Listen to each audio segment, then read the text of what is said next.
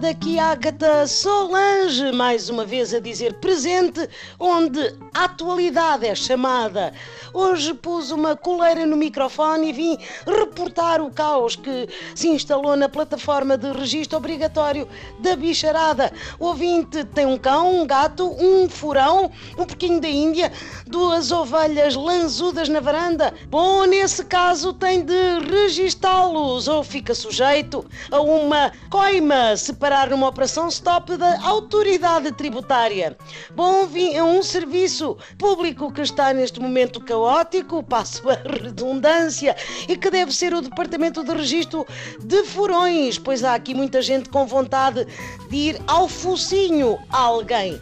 É bom, eu vou falar com esta senhora que tem dois gatos ao pescoço. Minha senhora, sou Agatha Solange e pergunto: conseguiu registar os bichanos que, digo eu, devem chamar-se Pantufa e Xanato? Não, minha querida, isto não são gatos, é a gola felpuda do meu casaco e é 100% Tiriliane.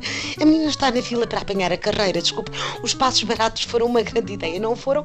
Mas só vieram pôr a nu o terceiro mundismo dos nossos transportes públicos. Realmente deviam pôr no chip porque somos tratados como bichos. Olha, tipo sardinhas em lata. Tenho a certeza que isso ao pescoço não.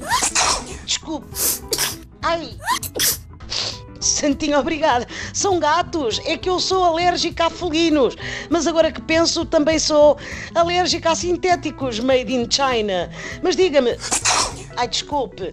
Não está satisfeita com os novos passes que permitem laurear a bebida ao preço da uva?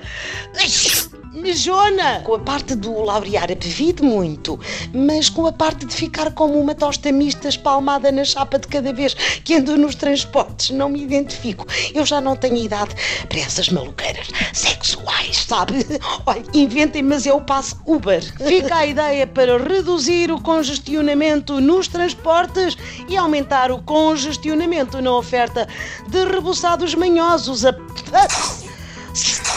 Ai, passageiros! A sério, isto são mesmo os gatos. Bom, foi a Agatha.